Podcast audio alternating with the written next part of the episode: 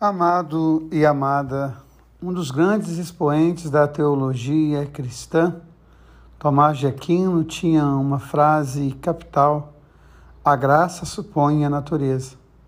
Quando eu observo e rezo a liturgia da igreja, eu fico pensando a inspiração e também a dedicação da igreja, daqueles que organizam a liturgia para que a gente possa rezar a cada tempo, ou cada tempo, ou em cada tempo, com uma oração específica, com a palavra bem orientada.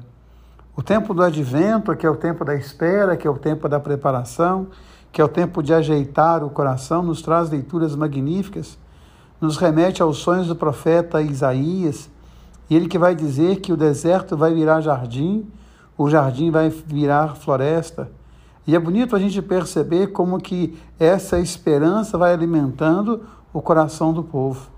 E ele vai dizer também que os coxos vão soltar como novilho e os cegos vão voltar a ver. É muito interessante uma expressão nossa, bem brasileira, o pior cego é aquele que não quer ver. E há muitas pessoas que precisam da luz, precisam redescobrir a luz. E essa luz ela pode ser redescoberta em Jesus Cristo. É magnífico também o evangelho de hoje, quando os cegos vão até Jesus. E o que eles desejam é ver.